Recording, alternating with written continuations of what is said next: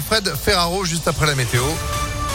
Et puis l'info, Sandrine Ollier, bonjour. Bonjour Phil, bonjour à tous. À la une à Lyon, la réponse de Grégory Doucet sur la polémique lancée par l'opposition sur la location de bureaux vides depuis dix mois rue de la République. Vidéo à l'appui diffusée sur Twitter. Le maire LR du deuxième arrondissement, Pierre Olivet, dénonçait un gaspillage d'argent public, 70 000 euros par mois. Ce matin, le maire de Lyon réagit.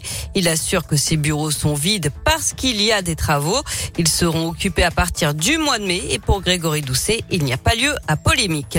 Une bonne nouvelle pour celles et ceux qui veulent, qui veulent se mettre au vélo. La métropole annonce aujourd'hui qu'elle renouvelle son aide financière pour l'achat d'un vélo cargo pliant ou électrique, une aide qui peut atteindre au maximum la moitié de la valeur d'achat.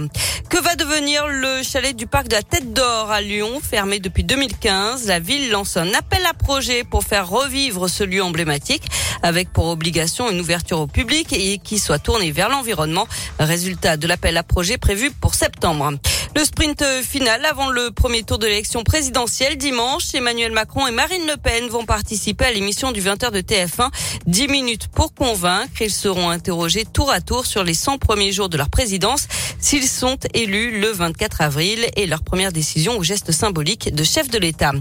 Les suites de la contamination des pizzas butonnées à la bactérie E. coli, le préfet du Nord annonce ce matin la fermeture de l'usine de production.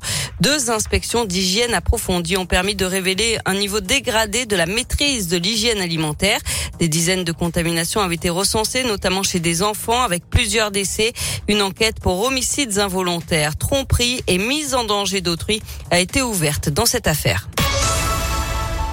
Des lettres et dessins historiques. De retour au mémorial d'Isieux dans l'Ain, 22 documents conservés jusque-là par la Bibliothèque nationale de France vont être présentés au public pour la première fois depuis 1944. Ils seront visibles à tous lors d'une exposition temporaire inaugurée aujourd'hui à l'occasion de la commémoration du 78e anniversaire de la rafle de la colonie d'Isieux.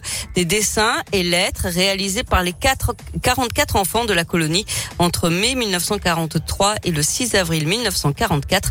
Dominique Vido est le directeur de la maison d'Isieux. On y voit euh, l'imaginaire des enfants, comme toujours. On y voit euh, l'influence des contes. On y voit par exemple le chaboté. Ensuite, il y a euh, des avions, il y a des Indiens, des cow-boys, des chevaliers. Voilà. Et puis des dessins plus humoristiques. C'est assez touchant parce que d'abord, il y a la réalisation est souvent extrêmement soignée.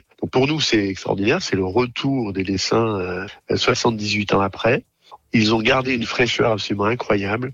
On a l'impression qu'ils viennent d'être dessinés ou peints et, euh, c'est absolument splendide. Et c'est à partir d'aujourd'hui que sera également visible un court métrage d'animation réalisé à partir de rouleaux de dessins faits par les enfants de la colonie de la colonie d'Isieux en 1943. Un appel à financement participatif avait été lancé en février dernier. Le foot et les joueurs de l'OL en route pour Londres. Ils affronteront demain West Ham en quart de finale allée de la Ligue Europa. Ils ont pris l'avion ce matin.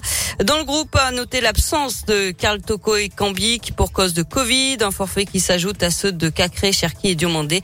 Par contre, la nouvelle recrue brésilienne Tété est bien parmi les 21 joueurs retenus. Lui qui a marqué le but de la victoire dimanche face à Angers. En attendant en quart de finale allée de la Ligue des Champions, la suite ce soir avec Chelsea, Real Madrid et Villarreal au Bayern Munich.